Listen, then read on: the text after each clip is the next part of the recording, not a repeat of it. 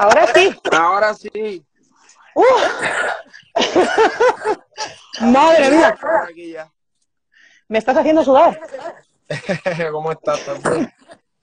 ¿Qué tal andas tú? Pues sí, aquí llevo, llevo una hora esperándote, ¿eh?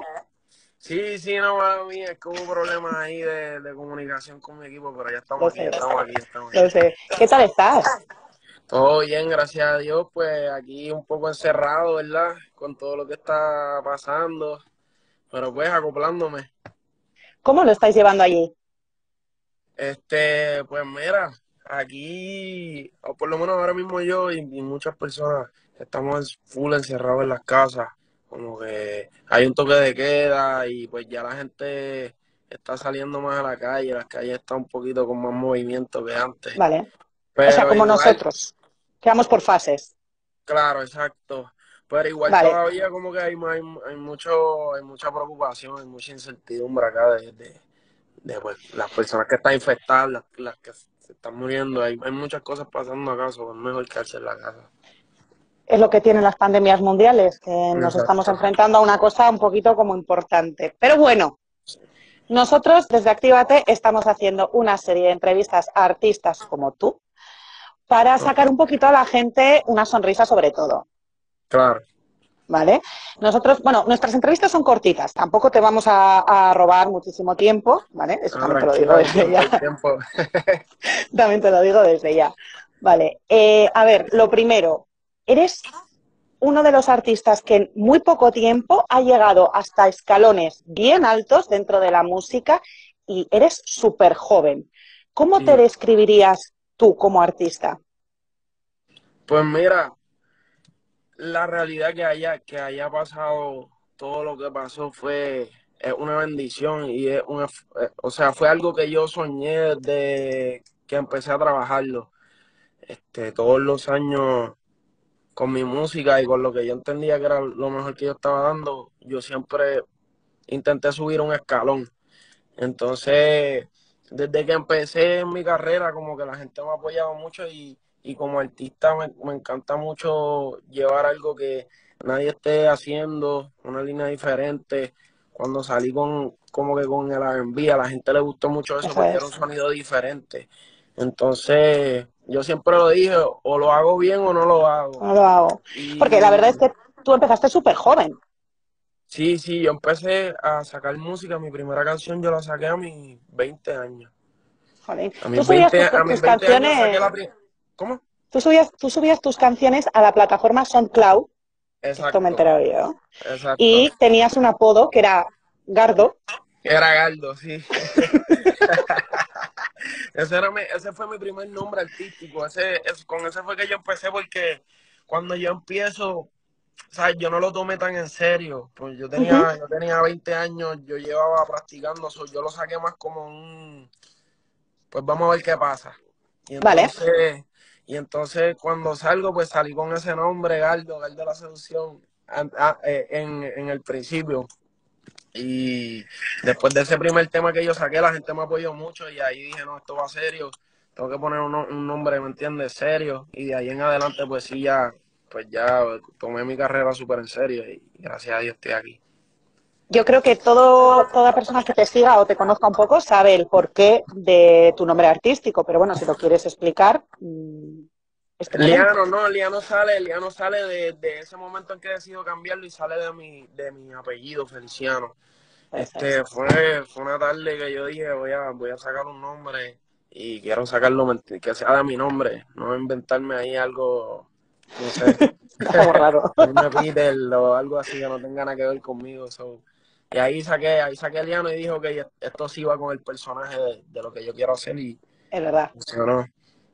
Quizás uno de tus primeros, o si me equivoco me lo dices, ¿eh? que yo, yo me lanzo y luego tú me dices si me equivoco.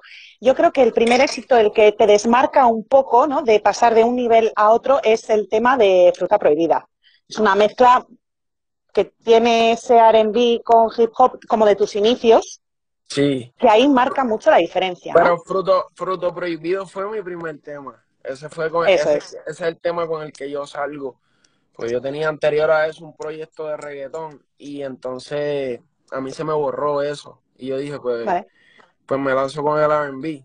Ahí fue, ahí fue que yo lancé Fruto Prohibido y después cuando, cuando pasa lo de todo a remix, que se metió esa canción ahí fue que, la gente pues supo quién en realidad yo era, pero antes de eso ya venía haciendo muchas cosas, o sea, muchos muchos R&B's aquí que me marcaron, sí, definitivamente eso fue una de las cosas que, que marcó mi carrera. Sí, porque está claro que dentro del, ámbito de la música en Puerto Rico tú ya mm, eras conocido. Sí, claro, sí. Ya la, por lo menos en la calle, en la calle, como uno dice acá, pues ya la gente sabía mi nombre. Eso es, a eso me, a eso me refería. vale, es verdad que empezaste como con un poco de reggaetón, que luego te pasaste un poquito al R&B, que es donde empezaste a coger un poquito más de fuerza y un poquito más de nombre. Eh, empiezas a sacar algún, algún éxito, como por ejemplo el de, el de Fruta Prohibida, y empiezas a hacer colaboraciones de estas de, como digo yo, que se te van la olla. De repente empiezas a hacer colaboraciones con el género urbano, que si Raúl Alejandro, que si Farruko, que si Mike Tower, y de repente te encuentras en un mundo que te esperabas realmente conseguir llegar hasta ahí o no. Yo siempre, yo siempre desde el principio, como te dije ahorita, yo, yo, aposté a mí desde el principio, ¿me entiendes? Yo me la creí, yo, yo decía, yo tengo que llegar ahí yo tengo que llegar de alguna manera u otra y yo sabía que mi producto era bueno y que, a, y que a la gente le gustaba tan pronto, o sea, tan pronto yo saqué mi música y hubo un grupo de personas que les gustó y yo dije, ah, pues no, esto es. Y entonces, nada, como que sí, sí, sabes, tú lo sueñas, pero cuando llega, como que a veces uno ni se da cuenta y no te sientas a realizarlo, como que diatre, saqué, saqué toda y se pegó mundial, porque eso se pegó mundial. Cuatro meses después estoy grabando con Osuna Luz Apagada. Gracias a, a, siempre por esa oportunidad. Después estoy en la gira de J Balvin. Fue, Fueron cosas que pasaron y a veces tú ni te, ni te das cuenta con, como que yo, me yo me senté un día en la gira de Balvin y dije, ya lo, yo llevo dos años de carrera, un año y medio de carrera desde, desde mi primer palo y ya yo estoy aquí en una gira con J Balvin es que es lo que te iba a preguntar, o sea, es, como una de las siguientes preguntas que te iba a hacer. Eh, no es solo eh, que has hecho un cambio en tu recorrido, sino que el tiempo de recorrido realmente es muy corto, son dos años, y de repente te ves de telonero de J Balvin en la gira Arcoiris. O sea, eh, hola, o sea, ¿cómo, te hace? O sea, es que es como, es como, hola, J Balvin. ¿Cómo te hace sentir eso? Es una oportunidad increíble y yo siempre, yo, yo se lo digo a José como que siempre voy a estar agradecido con él por eso, con mi equipo de trabajo y la experiencia de, poder estar con un artista de ese calibre y también poder estar con la persona que, que y compartir con la persona que es José, pues es, algo grande, ¿me entiendes? Aprendí mucho, aprendí mucho de él como artista, como persona y, sé que fue algo que me ayudó a subir mucho en mi carrera. Es verdad que ahora hay grandes artistas que hacen colaboraciones con, gente muy joven o que está empezando, pero con una gran proyección como tú, y, les ayudan a despuntar y a despegar. Claro, claro. ¿Tú crees que cuando seas un artista de renombre, estamos hablando un J Balvin, un Maluma, un... ¿Tú vas a ayudar a esa gente? Que algún día fuiste tú. Sí, claro. Yo desde siempre, desde antes o sea, desde en estos tiempos y hasta uno o dos años atrás, o sea, yo conocí a Raúl porque el que me estaba produciendo a mí en el 2016 empezó a producir este chamaquito que se llama Raúl Alejandro y me lo enseña en el estudio. Y cuando lo vi, dije, Hacho, me gusta su propuesta, quiero conocerlo. Y cuando nos juntamos en el estudio, fue más la amistad que hicimos que la música. Y desde ahí pues llevo una hermandad con él y siempre que nos juntamos en el estudio a hacer música es grande. So, ah, con Raúl Alejandro, con Lunay, antes de que saliera el primer tema sola, eh, con Alex Rose también. Eso este, es. Con él fue que hicimos todas, con Dalex, con... ¿sabes? Has hecho un montón de colaboraciones con Kazoo también. Con Kazoo. So, siempre me ha gustado colaborar con lo que es buena música. Tú me, o sea, tú me enseñas buena música, a mí no me importa tu nombre, a mí lo que me, em, realmente a mí me importa tu talento. Hay gente que le importa el nombre, no sé. Pero si me gusta la música, voy a, voy a tirar. Y entonces, pues, yo pienso que sí, que aunque esté ahí arriba, como que siempre es bueno apoyar, porque yo estuve ahí también, ¿me entiendes? Porque no se te olvide, ¿eh? que me, a, a, mí lo que más me gusta de todos vosotros cuando, cuando os entrevisto, ya no solo ahora en pandemia por, por Instagram, sino cuando he tenido la oportunidad de hacerlo de tú a tú, es cuando, cuando, cuando veo la persona, que es lo que yo siempre digo. Intento que mis entrevistas lleguen a ser a la, a la, persona. El artista ya lo conocemos, sobre todo a través de, de, de, tus canciones, ¿no? Pero la persona dice, jolín, este tío es humilde, este tío me encanta solo por humildad y eso ya hace que, que conectes. Bueno. Vale, te voy, a, te voy a decir números, ¿vale? Supongo que ya te lo sabes. Yo os creo, entiendo, si yo si fuera tú me lo sabría, pero yeah. es que mmm, se te va la olla, ¿vale? Entonces, eh, te voy a decir eh, uno de mis temas tuyos favoritos, ¿vale? Que es mío personal, ¿eh? Yo aprovecho, okay. como ves, yo aprovecho las entrevistas, yo lanzo mi, yo, a lo mío. Uno de los temas que más me gustan tuyos es el tema de ojitos. ¿El de ojitos? Me encanta. O sea, no sé, tiene algo. Soy así, soy rarita, ¿vale? Ese, no, ese tema está duro. Ese, está con muy Brian, bueno. Con Brian y con, y con, y con Raúl. Está genial. Sí, está ¿vale? duro, Es está verdad duro. que tú acabas el 2019 con, con una maxi colaboración con, la, con eh, El Efecto, que también está Row, Amén. está Lunay, y que ahora se ha, se, ha se ha vuelto a poner un poco de moda, no sé si lo sabes, por lo menos en España, porque ha habido una actriz de una serie que se llama Élite, ¿Qué que lo se puso? llama, que, que se llama Esther Expósito, es una, una belleza de mujer alucinante, sale bailando el tema del efecto y ha vuelto a, a remontar. Vale, ese es uno de los, pero esa canción ya es del 2019 y de esa no quiero hablar. Quiero hablar de cómo empezaste tú el 2020.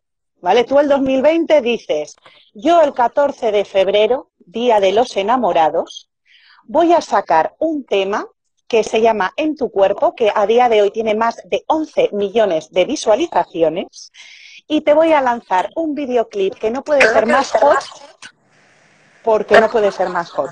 ¿De dónde sale ese tema?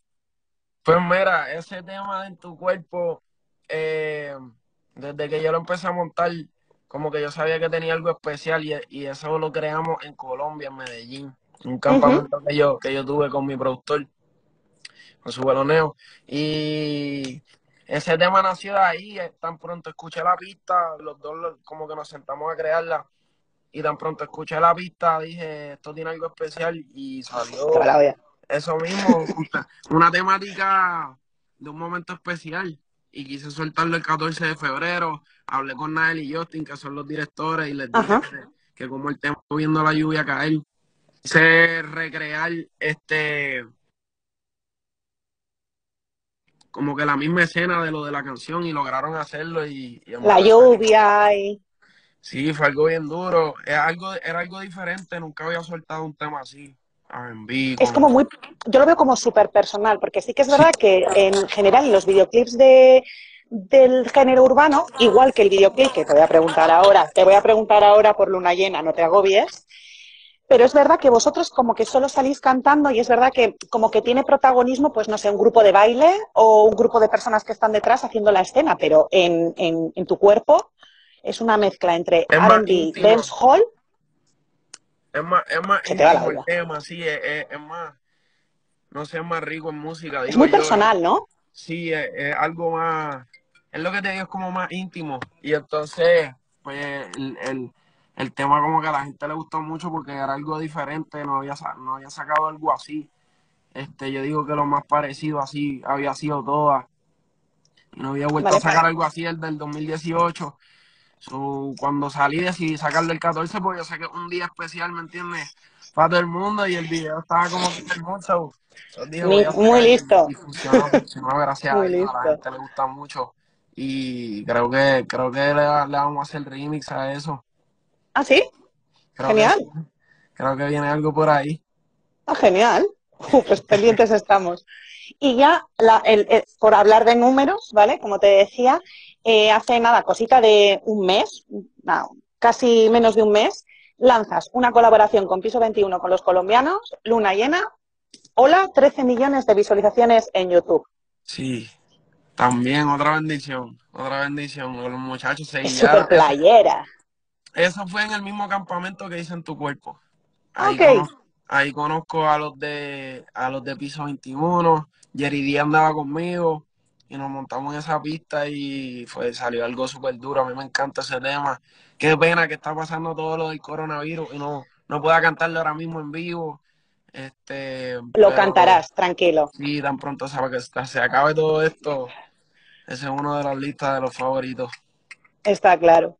Vale, voy a pasar a tres preguntas, ¿vale? De, tenía más preparadas, pero tres, nosotros hemos lanzado una encuesta a través de nuestro Instagram de lanza una pregunta a Liano de, pues, de tus seguidores, ¿vale? Entonces, te voy a dar, tienes una super fan en Rumanía, En Rumanía. lo- en Rumanía, ¿vale? Se llama Maruski, pero como la llames Maruski y no le gusta, se llama Mara. Ok. Y Mara quiere preguntarte si eh, vas a hacer alguna gira por Europa. Sí, definitivamente están los planes. Yo creo que lleven los Ok. planes hace mucho tiempo, pero no, no, no hemos podido cuadrarle el asunto bien entre ¿verdad? el equipo mío y, y la producción de allá. Pero Pero sí, los algo Sí, claro, claro. Definitivamente es uno de los, es uno de los lugares, o sea, que, que necesito ir Vale. y me hace falta hacer una gira por allá. Hace falta que hagas una gira por aquí. Eso Sí, también, yo soy partidaria. Vale. Te voy a lanzar otra pregunta. Tienes un grandísimo club de fans en Brasil. No sé si lo sabes. No sabía. ¿No sabías? Pues tienes un club de fans en Brasil que también se te puede ir la olla. Entonces, aparte de que obviamente quieren una gira por Brasil, me han hecho una pregunta que me ha parecido interesante hacerte, que es ¿cuál es la canción que más has tardado en grabar?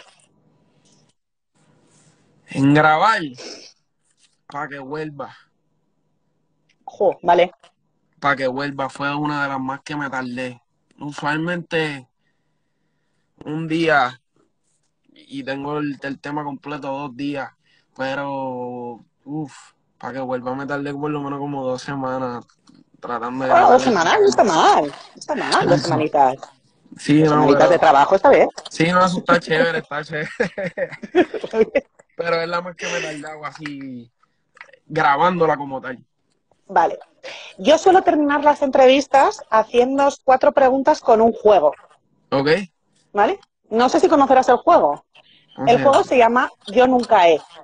Yo no. Ok. ¿Has jugado? Eh, no. Vale, pues yo te lo explico. Yo te digo cuatro cosas. Las frases empiezan por Yo Nunca He, Ok. ¿vale? Esto se juega con una bebida espirituosa en general. Ok. Tienes algo de beber ahí, aunque sea agua, da igual. Un juguito de China aquí. Ah, me sirve, ¿vale? Yo te acompaño con una cervecita. Ok. porque esto es jugar los dos. ¿Vale? Son cuatro preguntas y son súper rápidas.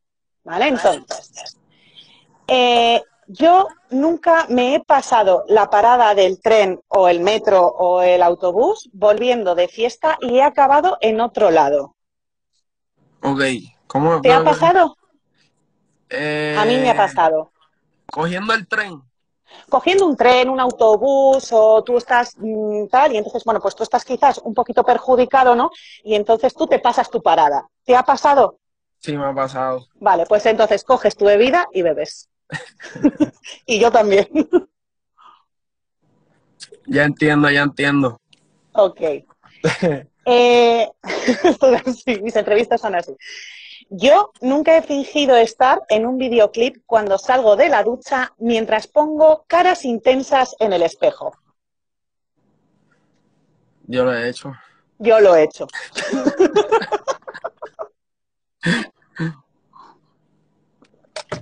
Vale, esta es la pregunta personal, ¿vale? Que siempre dudáis ahí, pero bueno, oye, es lo que hay. Es mi entrevista, así que bueno, es lo que hay. Vamos allá. Yo nunca he escrito a mi ex una noche de fiesta. Sí, yo lo he Yo hecho. sí. Yo lo he hecho. Yo lo he hecho. Y la cuarta y última pregunta, ¿vale? Esta es el bonus de cuarentena. La pregunta bonus de cuarentena. Yo nunca he estado más de tres días sin ducharme. Ah, no, yo nunca he estado más de tres Yo, días. yo no, aquí no bebo. ¿Ves? Aquí. Esto es para pillar, ¿eh? A ver si sois guarrillos o no.